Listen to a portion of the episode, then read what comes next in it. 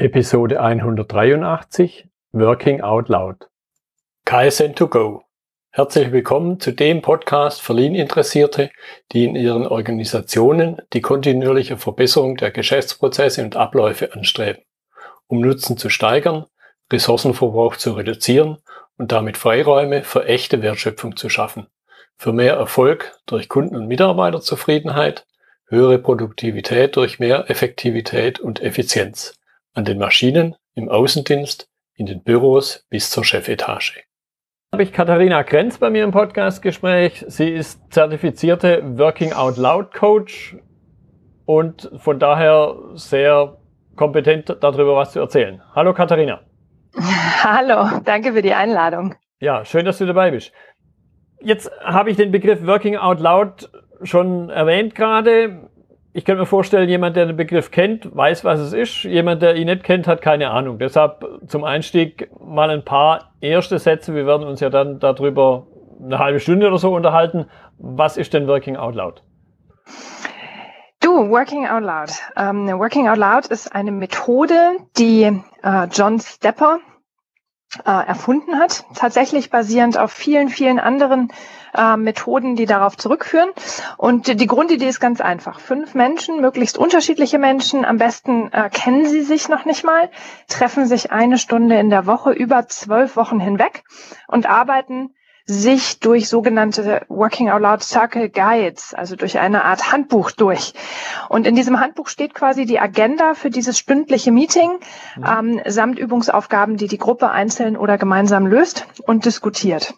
Mhm. So, das heißt, es ist eine informelle Lernmethode, äh, wo ich von und mit anderen lerne. Und das Besondere daran ist, dass es für mich immer noch eigentlich die praktischste Methode ist, um zu lernen, wie ich A, sehr fokussiert und zielgerichtet ein Netzwerk an aufbaue, also ein Netzwerk an Fachexperten, mhm. die mir helfen, ein völlig frei gewähltes Thema innerhalb dieser zwölf Wochen äh, zu erarbeiten oder zu erlernen oder etwas zu verbessern mhm. und äh, wie ich mit denen im Netzwerk zusammenarbeite und kommuniziere und dadurch natürlich sehr, sehr viel über mich lerne, nämlich äh, wer bin ich, wohin will ich, was treibt mich an, was für ein Beziehungsmensch bin ich, wie kommuniziere ich am besten mhm. ähm, und wie kriege ich eigentlich Zugang zu solchen Netzwerken, wie bewege ich mich in diesen Netzwerken, wie navigiere ich dort sicher über Social Media und wie kann ich einfach für mich äh, im Netzwerk mich gut zurechtfinden und dadurch mein Leben bereichern.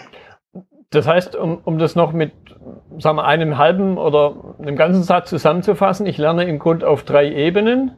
Ich lerne ein konkretes Problem zu lösen, ich lerne das Thema Netzwerken und ich lerne, wie du zum Schluss gesagt hast, auch mich selber noch besser kennen. Genau, richtig. Wir sehen ja immer, wenn, äh, wenn man Veränderungen anstrebt, dann braucht es ein Training oder ein Enabling, also eine Befähigung auf drei verschiedenen Leveln, nämlich auf dem Level Toolset, Skillset, Mindset, also mit welchen Tools, mit welchen Methoden mache ich das, äh, welche Fähigkeiten brauche ich dafür und welche Haltung braucht es eigentlich. Mhm. So, und Working Out Loud ist deshalb, denke ich, so erfolgreich, weil es tatsächlich auf allen drei Ebenen arbeitet, auf allen drei Ebenen wirkt und man wirklich in dieses Learning by Doing kommt, plus über zwölf Wochen konsistent an diesen Themen arbeitet, so dass es wirklich zu einer mhm. nachhaltigen Veränderung führt oder führen kann, wenn ich mich damit wohlfühle. Ja, ja. Jetzt könnte ich mir vorstellen, der ein oder andere stellt sich noch die Frage, in was für einem Kontext wird es denn oft eingesetzt und eben passt der dann auch für mich, also für mich als Zuhörer, der es einsetzen möchte. Vielleicht kannst du darüber noch das ein oder andere Stichwort fallen lassen.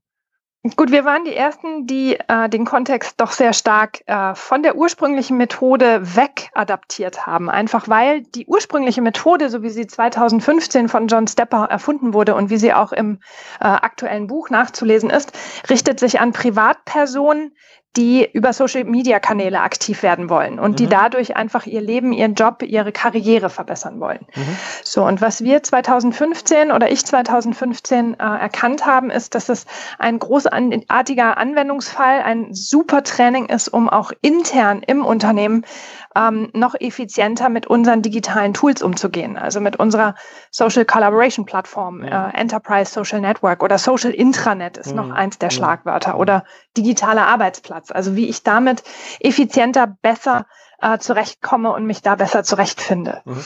Das ist ein Anwendungsfall. Dann natürlich das Thema, wie baue ich denn virtuell ad hoc Netzwerke zu Experten auf? Wie ähm, schaffe ich es, Menschen, die mir fremd sind, die ich nicht kenne, anzusprechen äh, und eine Beziehung zu ihnen aufzubauen auf der persönlichen Ebene, die so stark ist, dass man sich tatsächlich gegenseitig hilft, gegenseitig Wissen teilt, sich gegenseitig unterstützt und gegenseitig äh, Ideen teilt, anreichert und um damit auch irgendwann eher komplexe Themen und Fragestellungen zu besprechen. Mhm. Das ist ein super Use Case. Ja. Dann Natürlich, wenn man auf das Thema Haltung schaut, wie funktioniert überhaupt informelles Lernen? Wie komme ich überhaupt in die Selbstwirksamkeit? Wie schaffe ich es, eigenverantwortlich, selbst organisiert von und mit anderen zu lernen? Das ist ein Riesenthema. Mhm. Wir setzen Working Out Loud einem Onboarding. Also wie schaffen wir es, neue Kollegen bei Bosch möglichst schnell Zugriff zu diesen Netzwerken, die es ja gibt, äh, zu gewähren oder sie dort einzubeziehen, sie einzubinden? Wie schaffen wir es, Menschen in die Sichtbarkeit zu bringen, dass ihr Talent, ihre Fähigkeiten, ihr Wissen sichtbar und damit auffindbar wird?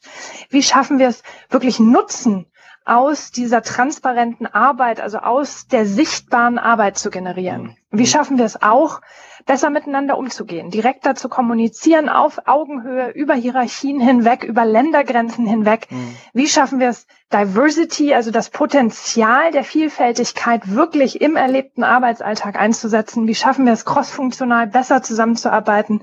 Und wie können wir damit auch Einfluss auf die Kultur nehmen? Mhm. Das sind alles Anwendungsfälle, ja, ja. Äh, für die wir Working Out Loud, denke ich, sehr erfolgreich einsetzen und äh, die ich natürlich auch bei vielen, vielen anderen, die diese Initiative oder die Working Out Loud als Initiative oder Projekt im Unternehmen äh, betreiben, wie sie das einsetzen. Mhm. Jetzt, jetzt, hast du am Anfang gesagt, ich lerne oder ich mache es mit Menschen, die ich am Anfang gar nicht kenne. Dann ist für mich jetzt als erstes vielleicht die Frage, ja, wie lerne ich die dann kennen? Das heißt, dass es die überhaupt gibt. Wie komme ich eben in den Kontakt? Hänge ich jetzt eine weiße Fahne aus dem Fenster und sage, hier bin ich? Wahrscheinlich nicht. Ja, das kann man sich schon so ähnlich vorstellen. Also okay. es gibt auf der Homepage von John unter www.workingoutloud.com gibt es eine äh, Circle Finder App. Also man klickt tatsächlich und dort gibt es ein, ein Programm, wo ich tatsächlich diese weiße Fahne aus dem Fenster hängen kann, um zu sagen, hallo, hier bin ich. Ich sitze in Stuttgart. Mhm. Äh, ich habe immer Montag, Dienstag, Mittwoch abends Zeit, würde mich wahnsinnig gerne hier entweder offline ähm, in Stuttgart ähm, in der Bibliothek treffen mhm. oder ähm, online über Zoom, über Skype, über FaceTime, über was auch immer für ein Tool. Ähm, so, und ich suche vier weitere Ah, Menschen. Mhm. Also tatsächlich ist es genau so einfach. Okay, ja, spannend. Ähm, jetzt würde mich aber noch, noch ein Punkt interessieren. Du hast den Unternehmenskontext genannt. Jetzt könnte ich mir vorstellen, dass das ja keine Sache ist, die man so mit einem Fingerschnippen einführt, wie eine neue Speisekarte am Montagmorgen in den Aushang zu bringen. Das heißt, was ist deine Erfahrung? Was für einen ja, was für einen Aufwand, was für einen zeitlichen Aufwand, was ein Engagement muss ein Unternehmen, beziehungsweise dann jemand im Unternehmen, der da irgendwie eine kleine Mütze aufkriegt, was muss der leisten oder die leisten, damit es ans Fliegen kommt, möchte ich es mal ausdrücken.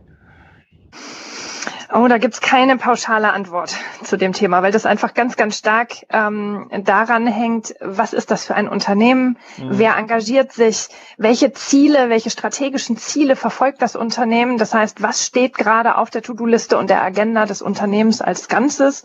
Ähm, welcher Bereich engagiert sich hier? Wie hoch sind die Vorerfahrungen und wie ist denn die aktuelle Kultur äh, mhm. in dem Unternehmen? Mhm. Ja? Also ähm, Unternehmen, die sehr hierarchisch sind, die äh, noch sehr, sehr zentral gesteuert werden mit sehr durchoptimierten äh, Prozessen ähm, und Bereichen, äh, wo noch nicht viel in der Selbstorganisation äh, gearbeitet wird, ähm, wo es eher darum geht, Wissen zu schützen, ähm, sehr intransparent äh, gearbeitet wird. Da würde ich sagen, dauert es einfach länger als in Unternehmen, die da schon drei Schritte weiter sind. Ja, ja. Und es hängt natürlich stark an dem Bereich, der sich dafür engagiert. Grundsätzlich würde ich immer sagen, es wir machen oder man sollte Working Out Loud nicht zum Selbstzweck einsetzen. Okay. Also ähm, um die Methode kennenzulernen, macht man das am besten privat. Privat, okay. außerhalb der Arbeitszeit, um sich das Thema mal anzuschauen, um zu verstehen, wie funktioniert das, was steckt da für mich drin.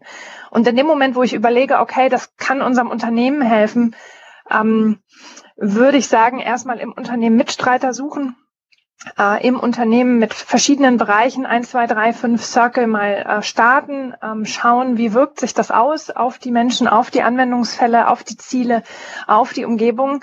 Und wenn dann dabei rauskommt, ja, das hilft uns, das zahlt direkt auf Thema 1, 2, 3 ein, direkt auf die Strategie ein, das hilft uns als Vehikel, als Enabler für übergeordnete Themen, dann kann das einfach weiter wachsen. Und dann macht es natürlich Sinn, ähm, mit zentralen Verbindungen, Verbündeten zu sprechen über Ressourcen. Mhm. Weil nein, das äh, ist kein Aushang, ja, den ich ans schwarze Brett hänge ja, ja. Ähm, oder im Social Intranet mal poste, wie die Speisekarte für Montag aussieht.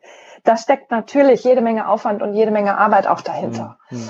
Das kann man relativ simpel machen. Ähm, das kann man natürlich in der Selbstorganisation einfach tun, indem ich zentral Informationen bereitstelle und sage, hier gibt eine neue Methode.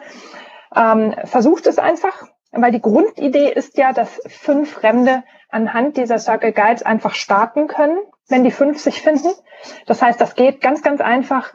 Ähm, mit kaum Barrieren und kaum Aufwand können die das selbst organisiert tun. Mhm. Oder aber ich betreibe das als zentrales äh, Trainingsprogramm Portfolio als Initiative, als Projekt, um wirklich Kulturwandel zu unterstützen, um äh, Zusammenarbeit zu fördern und Kommunikation. Dann macht es vielleicht Sinn, äh, die Mitarbeiter im Unternehmen ähm, zu unterstützen, indem wir helfen, äh, solche Circle zu gründen, zu bilden, also diese fünf Menschen zusammenzubringen, indem wir helfen, ein Tool auszuwählen, damit die arbeiten können, damit die sich treffen können, äh, indem wir helfen, im Programm immer wieder als Bearingspartner da zu sein, also wie so eine Art Coach durch das Programm zu führen, um Fragen zu beantworten, mhm. um einfach Zeitverlust zu vermeiden durch das Suchen äh, nach Antworten. Solche Themen. Ja. Also und da ist der Kreativität keine, keine Grenze gesetzt. Ja. Ich, ich höre auch ein bisschen raus, Selbstorganisation jedes Einzelnen spielt eine Rolle und wenn ich das nicht so weit hinkriege, mich so weit zu organisieren, dass ich an diesen zwölf wöchentlichen Treffen teilnehme, wird es auch sonst nicht funktionieren. Ich kann es nicht verordnen, oder? Kann man das so ausdrücken? Richtig. Also tatsächlich funktioniert Working Out Loud nur, wenn Menschen freiwillig teilnehmen, mhm. wenn sie es schaffen, an den Meetings teilzunehmen. Natürlich, ähm, wenn man mal ein, zwei Wochen nicht dabei ist aufgrund Urlaub, Dienstreise, Krankheit, das lässt sich mit Sicherheit äh, natürlich auch anders lösen, indem ich vor- oder nacharbeite und mich mhm. aufschlauen lasse durch den Zackel. Aber eine grundsätzliche Bereitschaft, äh, sich ein bis vielleicht sogar zwei Stunden pro Woche äh, mit Working Out Loud zu beschäftigen, mich mhm. intensiv da rein zu fühlen, da rein zu denken, aktiv zu partizipieren. Es ist nicht damit getan, diese Guides einfach nur zu lesen und zu sagen, ja, hey, habe ich verstanden, nächste Aufgabe, sondern es geht ganz oft darum, ja, habe ich verstanden, äh, worum es geht. Aber indem ich es nochmal tue, ganz bewusst tue, fühle und denke ich mich dann nochmal ganz anders rein. Und mhm. das macht im Endeffekt hinterher den Erfolg aus. Das heißt, je intensiver ich mich damit beschäftige, je mehr Zeit ich damit verbringe, äh, je mehr ich mich engagiere, desto höher ist mein Lernerfolg, mhm. desto mehr bekomme ich am Ende aus den zwölf Wochen raus. Mhm. Ja, und, und im Grunde muss man sich schon darüber im Klaren sein, man löst ja im Grunde irgendein Problem. Das löst man aber nicht in dieser Stunde. Nein, sondern, tatsächlich nicht. in dieser dazu, Stunde lerne ich, ja. ein Netzwerk an Menschen aufzubauen, genau. das mir hinterher hilft, das Problem zu lösen. Natürlich fange ich schon an, äh, mit Menschen auch über mein Problem oder mein Thema zu sprechen. Natürlich ja. bekomme ich Zugriff auf Netzwerke und Communities, die sich um mein Thema drehen. Und natürlich schaffe ich es, äh, auch parallel an meinem Thema zu arbeiten. Mhm. Aber grundsätzlich ist es so, dass sich das nicht in den Circle-Meetings abspielt, sondern eher da, davor, danach, dazwischen. Ja, ja. Also so die schwäbische Schwimmbewegung wird auch hier nicht funktionieren. Nein. Sondern, sondern ich, ich muss eben auch Dinge reingeben und ich muss äh, wahrscheinlich auch ein bisschen mehr als primär dann nur diese Stunde geben den anderen. Genau. Okay. Gibt es jetzt irgendwo Bereiche in Unternehmen, funktionaler Natur, wo man sagen kann, ja, da wird es eher funktionieren oder in dem Umfeld wird es eher schwierig werden? Was ist da deine Erfahrung? Also tatsächlich ähm, bin ich da so ein bisschen zwiegespalten. Ähm, die besten Ergebnisse kommen aus Circlen, die funktionsübergreifend arbeiten. Das mhm. heißt, wo ganz unterschiedliche Menschen in einem Circle zusammenkommen. Das heißt, wir setzen oder man setzt die Circle-Methode eben nicht in nur einem Bereich ein, sondern äh, entweder im Unternehmen oder sogar auch außerhalb.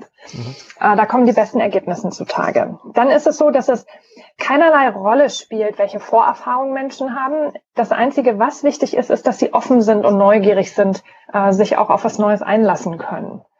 Äh, kritisch zu sein, skeptisch zu sein, ist kein Hindernis, ist kein Problem, mhm. aber es bedarf einer gewissen Offenheit, sich auf diese Methode wirklich einzulassen. Äh, das mhm. heißt, es wirklich ernst zu nehmen, dran zu bleiben äh, und auch die Aufgaben zu machen, ähm, sich da reinzudenken und da reinzufühlen.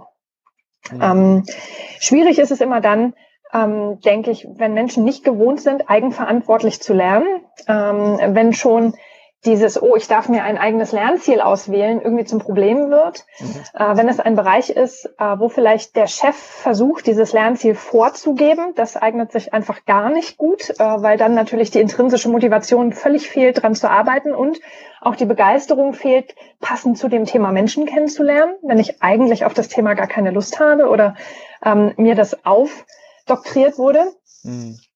Ähm, dann sehe ich natürlich Bereiche, die stark unter Druck stehen, wo mir eben diese Stunde nicht zur Verfügung steht, um zu lernen. Also wo ich hart kämpfen muss, vielleicht um diese Stunde auch zu verteidigen.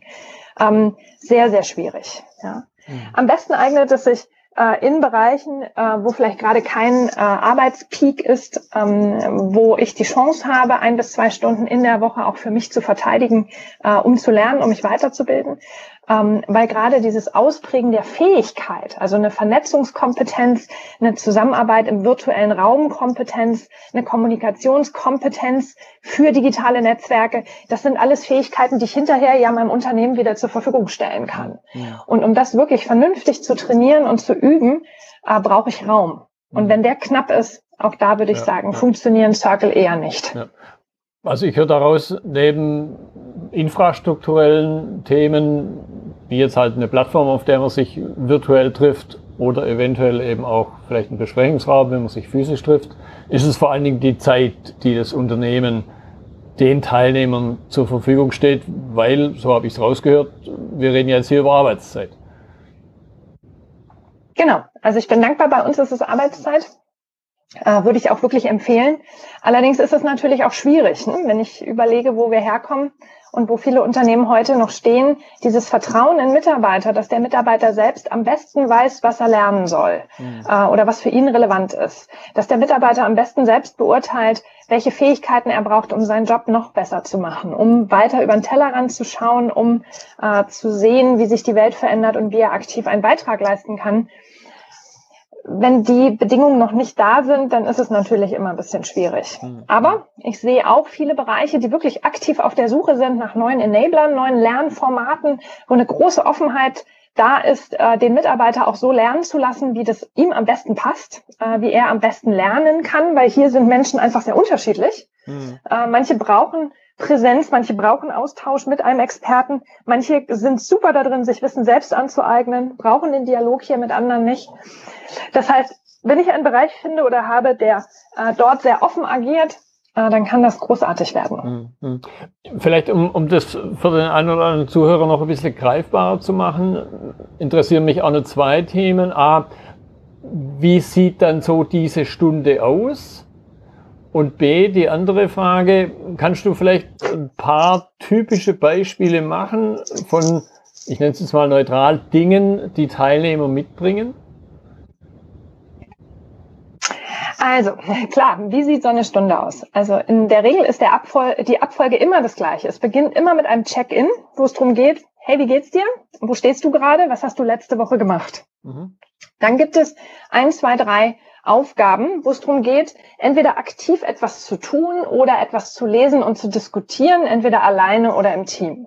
Und dann gibt es ein Checkout am Ende dieser Stunde, wo es wieder darum geht, hey, was nimmst du mit und was nimmst du dir für die nächste Woche vor? Mhm. Das ist quasi der Ablauf der Stunde und genau da arbeitet man einfach durch diesen Circle Guide.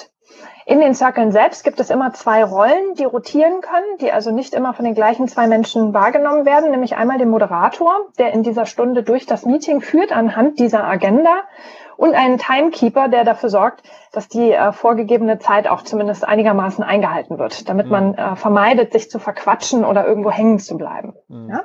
Also so spielen sich quasi diese Stunden ab. Also muss man sich so vorstellen, dass jeder zwölf Minuten hat oder sagen wir zehn Minuten, wenn man den Check-in, Check-out noch abzieht? Ah, nein, das ist, äh, hängt an den Aufgaben. Also es gibt Aufgaben, die gehen ganz schnell in zehn Minuten. Da haben dann alle fünf, äh, fünf Teilnehmer auch schnell was gesagt. Oder es gibt Aufgaben, da gibt es einfach mehr Zeit. Okay. Das steht aber in der Agenda genauso drin. Ah, also okay. wie viel Zeit gibt es für welche Aufgabe? Und dieser Raum ist dann für fünf Menschen reserviert. Okay. Ja? okay.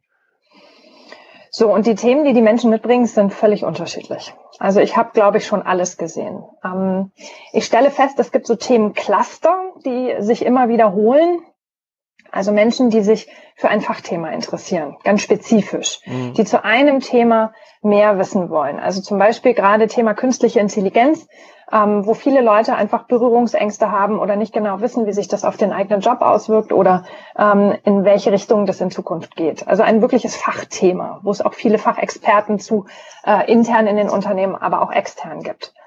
Dann sehe ich viele Menschen, die teilnehmen, um, äh, um sichtbarer zu werden. Also um selber besser zu verstehen, äh, wie können sie selbst mit dem, was sie ausmacht, mit ihren Talenten, mit ihrer Expertise sichtbarer werden. Oder im Unternehmenskontext, wie können sie auch ihre Aufgaben, das, was vielleicht das Team tut, das Projekt sichtbarer machen, um zu vermeiden, dass wir das Rad ständig wieder neu und doppelt erfinden. Ja? Mhm.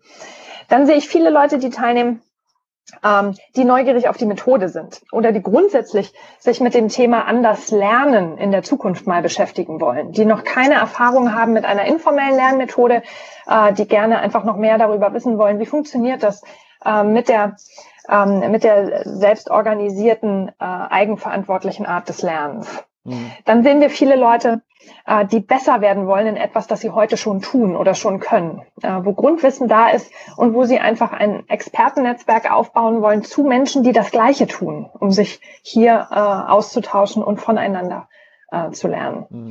Das sind so Themencluster, die ich immer wieder sehe. Und ähm, worauf ich sehr stolz bin, ist, dass bei uns wir das erreicht haben, ähm, dass es keine Rolle spielt, mit welchem Thema ich teilnehme, weil es für uns einzig und allein darum geht, dass diese Fähigkeiten, die eben dort äh, immer wieder getriggert werden, dass die ausgeprägt werden. Und dass diese Haltung, die ich überhaupt brauche, um äh, virtuell vernetzt zu arbeiten, um offen Wissen zu teilen, um aber auch zu wissen, wie und wo teile ich Wissen, dass diese Haltung, die ich dafür brauche, dass die getriggert wird und Menschen sich genau für diese Haltung auch entscheiden, einfach weil sie vielleicht die Angst davor verlieren, hu, wer kann das sehen? Huch, was mhm. passiert, wenn ich hier einen Fehler mache? Mhm. Ja?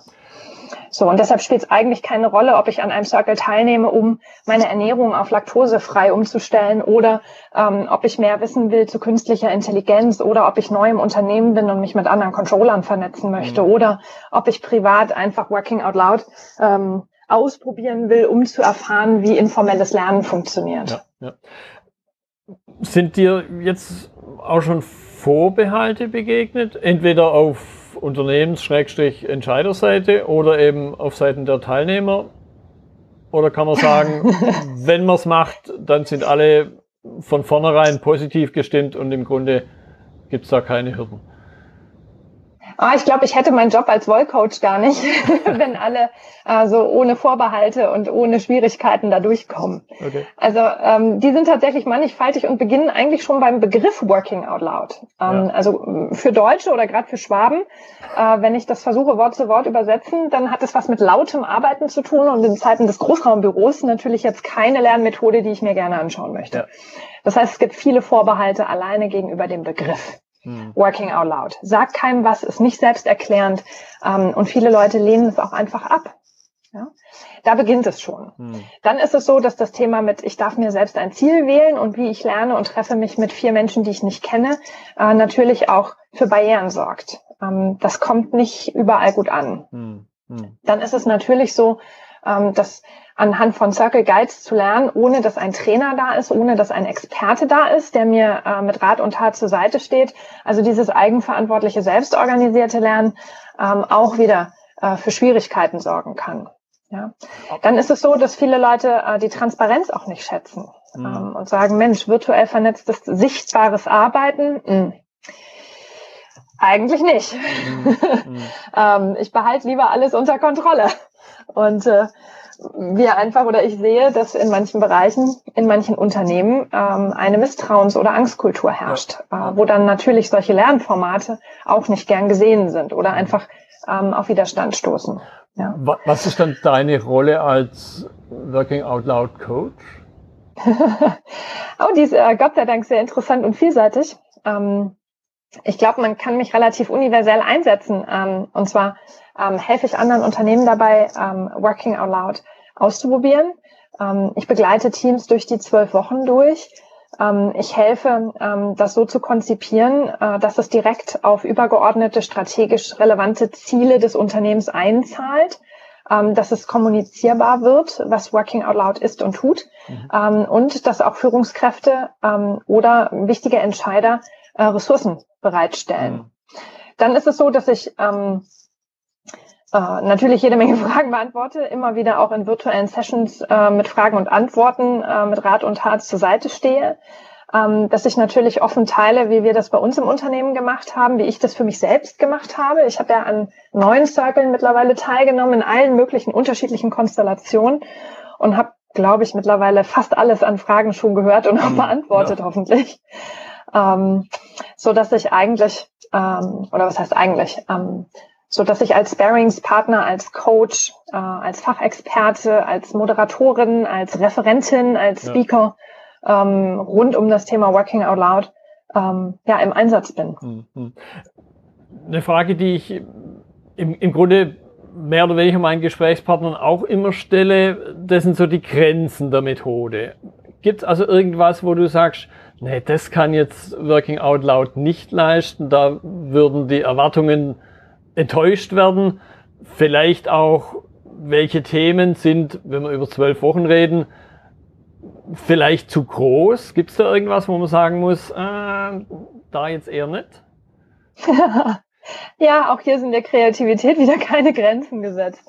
Also ein Ziel, das ich in drei Wochen er erledigt habe, oder ein Ziel, das ich alleine am besten bearbeite und nicht äh, mit einem Netzwerk an Menschen, äh, da wird es natürlich schon schwierig. Das mhm. eignet sich nicht. Ähm, dann ist es so, Working Out Loud, ja, ist ein sehr, sehr vielseitiges Programm und wirkt auf vielen verschiedenen Ebenen ähm, und lässt sich hervorragend sowohl analog als auch digital betreiben und ist damit skalierbar auch in einem Großkonzern.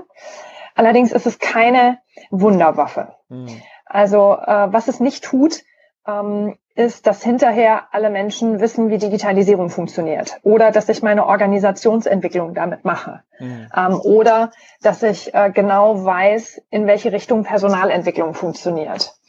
Ähm, Working Out Loud wirkt sehr individuell, ähm, sehr unterschiedlich. Je, ähm, je mehr ich reingebe, je mehr Zeit ich investiere, je tiefer ich mich da reindenke, reinfühle, je mehr Aktivitäten ich dort aufnehme, wahrnehme, desto mehr bekomme ich raus. Ähm, allerdings ist das so individuell, dass man nicht sagen kann, was am Ende wirklich für mhm. jeden Einzelnen ähm, da drin gesteckt hat. Wenn man zehn Leute fragt, was ist Working Out Loud, bekomme ich acht unterschiedliche Antworten. Wenn ich zehn Leute am Ende frage, was hast du erlebt, was hast du erreicht, bekomme ich zehn verschiedene Antworten. Mhm. Die lassen sich clustern aber sind nach wie vor sehr, sehr individuell. Einfach weil es hängt am Ziel, es hängt an den Leuten, es hängt an der Lebenssituation, an den Umständen im Unternehmen, an den Rahmenbedingungen, an meiner Führungskraft, an meiner Lust, Laune und Zeit. Mhm. Und das macht es natürlich sehr, sehr unberechenbar, zu sagen, was konkret bekomme ich dabei raus. Ja, ja.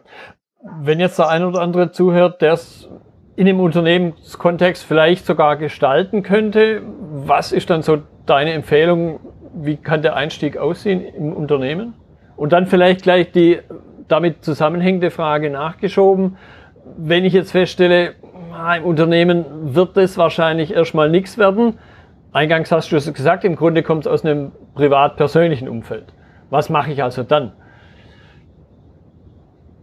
Also ich würde immer dazu raten, die Methode selbst auszuprobieren. Einfach damit man versteht, wie sie aufgebaut ist, warum es auch so schwer ist, das zu erklären. Also bis heute ähm, ist unendlich schwierig zu erklären, warum fünf fremde Menschen mit fünf eigenen Themen über zwölf Wochen sich treffen. Warum sind es zwölf Wochen, warum nicht nur sechs? Warum darf jeder sein eigenes Thema mitbringen? Was passiert, wenn da jemand dabei ist, dessen Thema, wo ich nichts zu weiß? Können wir nicht lieber äh, fünf Leute mit dem gleichen Thema zusammenbringen? So, also da herrscht ein ganz, ganz großes Unverständnis, wenn ich äh, Menschen, die das nicht ausprobiert haben, äh, wenn wir erklären, wie Working Out Loud funktioniert. Deshalb mhm. würde ich immer dazu raten, bitte einmal selber ausprobieren. Das heißt, und dann würde wir, ich, wir hm? vier andere suchen und mit denen so einen Circle Genau. Haben. Starten. Okay. Ja, okay. Starten. Ich habe in Woche drei meines allerersten Circles entschieden, dass ich das in unser Unternehmen bringe und habe dann in Woche drei parallel angefangen, bei mir im Unternehmen das alles aufzubauen. Also das funktioniert. Aber ich hatte immer einen kleinen Vorsprung okay. ähm, und wusste einfach äh, damit immer schon ein bisschen mehr als, als alle anderen, ja. was äh, sehr hilfreich ist, gerade ähm, wenn man es mit anderen Neulingen zu tun hat. Dann, Dann würde ich immer versuchen, ähm, möglichst früh auch kritische Menschen einzubezie einzubeziehen. Es mhm. sind immer die gleichen, äh, die ähm, bei neuen Themen äh, vorne dran stehen und sagen, ja, juhu, natürlich helfe ich dir, das ausprobieren. Das sind aber immer die gleichen Menschen.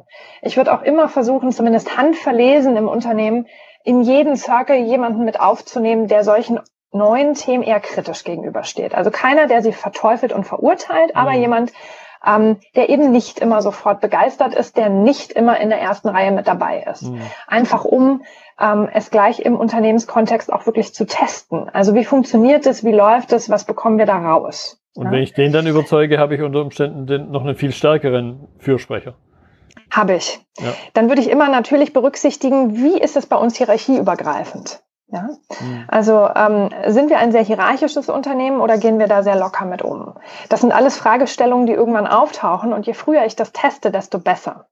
Dann würde ich natürlich immer relativ früh auch versuchen, schon nach Feedback zu fragen, äh, um hinterher auch klare Aussagen treffen zu können, was waren die Ziele, die gesetzt wurden, wer hat was wie erreicht, wenn die Leute bereit sind, das zu teilen, weil natürlich auch das sollte nach wie vor freiwillig bleiben. Ja? Mhm. Dass dieser Schutz- und Experimentierraum, der im Circle einfach da ist, dass der auf unter allen Umständen bestehen bleibt, mhm. selbst wenn Leute sehr offen darüber reden, äh, woran sie arbeiten und wie es funktioniert. Mhm. Ja?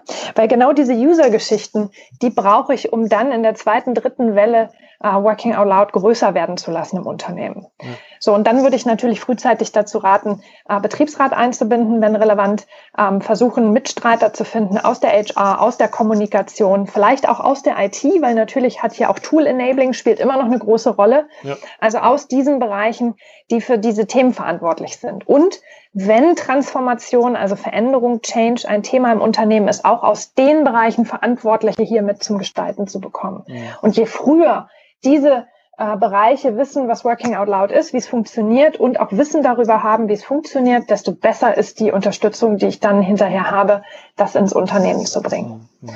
So. Und dann kann ich natürlich auch immer raten, äh, wendet euch frühzeitig an John Stepper. Äh, den kann man über alle Social-Media-Kanäle hervorragend erreichen. Sagt ihm, hey, wir probieren das bei uns aus, wir starten einen Testballon. Versucht ihn einzubeziehen, äh, von ihm Hilfe zu bekommen oder über die anderen Woll-Coaches. Vernetzt euch mit anderen Unternehmen, die das tun, die vielleicht am, äh, in einem ähnlichen Stadium sind mhm. und teilt Erkenntnisse und lernt von anderen. Ja. Man könnte ja auch das vielleicht zum Thema machen. Eines Genau. entweder selber oder im ganzen Circle dann eben sich fünf oder vier andere zu suchen in einem Unternehmen und dann das zur gemeinsamen zentralen Fragestellung machen. Könnte ich mir vorstellen. Genau, das hatte ich in meinem vierten Circle. Äh, das kann man auf Twitter noch nachlesen. Der Name des Circles war irgendwann Vol Deluxe, okay. Äh, weil das eine wirkliche luxuriöse Situation wurde, weil ich das Glück hatte, mit vier anderen Unternehmensvertretern, die alle zum Ziel hatten, Working Out Loud in ihrem Unternehmen bekannter zu machen, äh, in einem Circle zu sein. Und wir haben wirklich die zwölf Wochen auch am Stück äh, durchgezogen. Da war dann äh, die Sabine Kluge damals von Siemens dabei, der Lukas Fütterer von Daimler, die Barbara Koch von der Deutschen Bank und die Petra Hock von Audi. Und das war natürlich großartig. Mhm. Ja, wir alle waren, äh, oder die anderen vier Kollegen waren noch ganz am Anfang. Ähm, und so konnten wir uns gegenseitig ganz hervorragend unterstützen und helfen und von und miteinander lernen, um das in unseren, in unseren Unternehmen voranzubringen. Mhm. Ja, spannend. Katharina, ich danke dir für deine Zeit. Ich werde da noch einige Informationen in die Notizen mit reinnehmen. Du hast ganz am Anfang einen Link genannt und eben auch hier das eine oder andere, die eine oder andere Diskussion auf Twitter. Deshalb, ich danke dir nochmal für deine Zeit, für die spannenden Einblicke.